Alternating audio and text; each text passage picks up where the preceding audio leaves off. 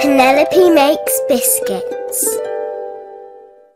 eggs, butter, flour, sugar. Lily Rose and Cesarine are at Penelope's house. What are they doing? Let's make some biscuits. Okay. So they're going to make some biscuits. What do you do first? Do you know? Egg. What do you do with the egg? Yes, you crack it.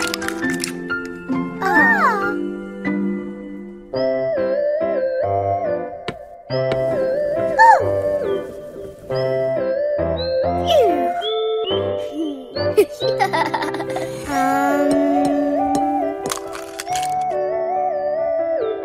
nice looking egg. Oh, wow. It looks like a sun.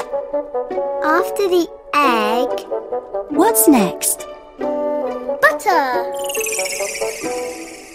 Yes, cream the butter well. Then you add the sugar.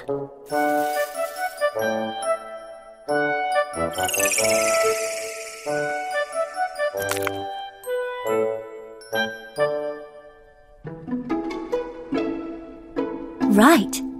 Now you add the flour. Slowly, carefully. Oh! Oh no!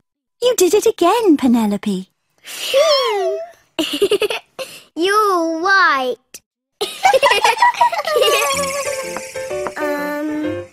what do we do next? We mix it again. Okay, let me do it this time. More?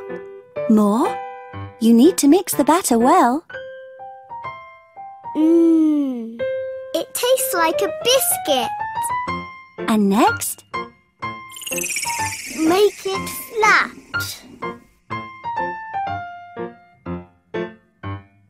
Make it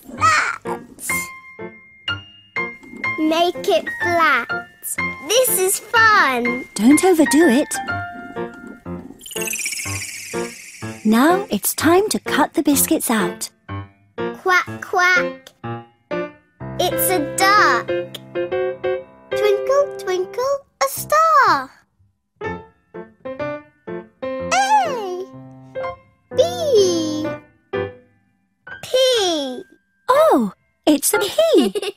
P for Penelope. Wow, they've made lots of them.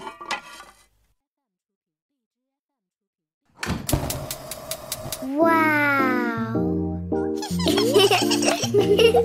How long will it take? Well, I think they'll be ready by the time we finish cleaning up. Okay.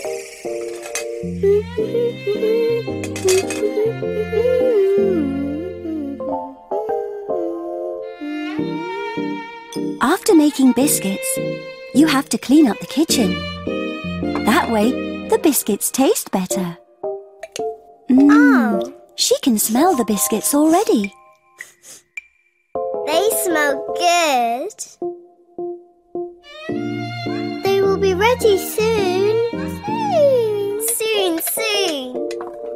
Ah. Be careful, Penelope. Are they ready? Yes, they look just right. Wow! Wow! Quack, quack. Yum. It's delicious. Yes, they're so good. Twinkle, twinkle. Twinkle, twinkle. They did a good job. You had fun, Penelope.